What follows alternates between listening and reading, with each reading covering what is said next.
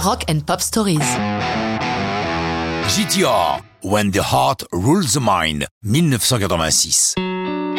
Voici un groupe bien éphémère, constitué par deux stars de la six Steve Hackett, ex-Genesis, et Steve Howe, ex-Yes. C'est Howe qui prend l'initiative, il a envie de travailler avec Hackett. Ce dernier vient de sortir plusieurs albums solo qui n'ont pas rencontré le succès, il accepte facilement de tenter l'aventure.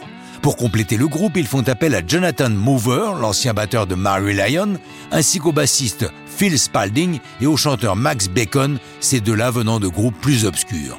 Pourquoi ce drôle de nom aux trois initiales GTR, GTR Parce que ce sont des guitaristes. Or, dans les studios, lorsque l'on nomme les différentes pistes, celles de guitare sont notées GTR, CQFD.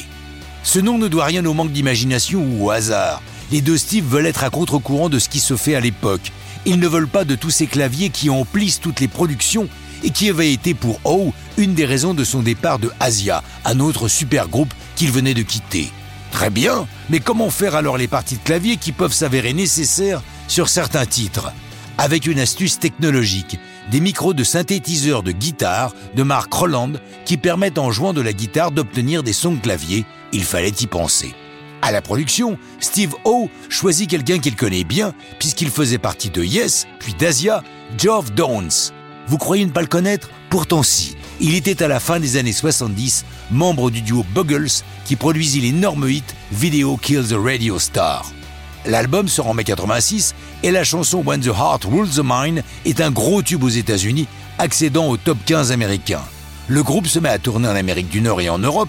Pour des raisons techniques, ils sont obligés d'être renforcés par un clavier, les astuces de studio ne pouvant pas toutes être reconstituées sur scène. Ironie suprême. N'ayant que ce premier album à défendre, pour compléter la setlist, les deux Steve jouent des morceaux extraits de leurs carrières respectives précédentes. Si aucun album live n'est prévu, l'émission King Biscuit Flower Hour enregistre un concert dont l'enregistrement ne paraîtra qu'en 97. Mais au fil de la tournée, l'ambiance n'est pas bonne au sein du groupe. Et même si des chansons sont prêtes pour un second album, il ne verra jamais le jour. Hackett quitte l'aventure, Oh tente bien de maintenir le groupe en vie, mais jette l'éponge à son tour.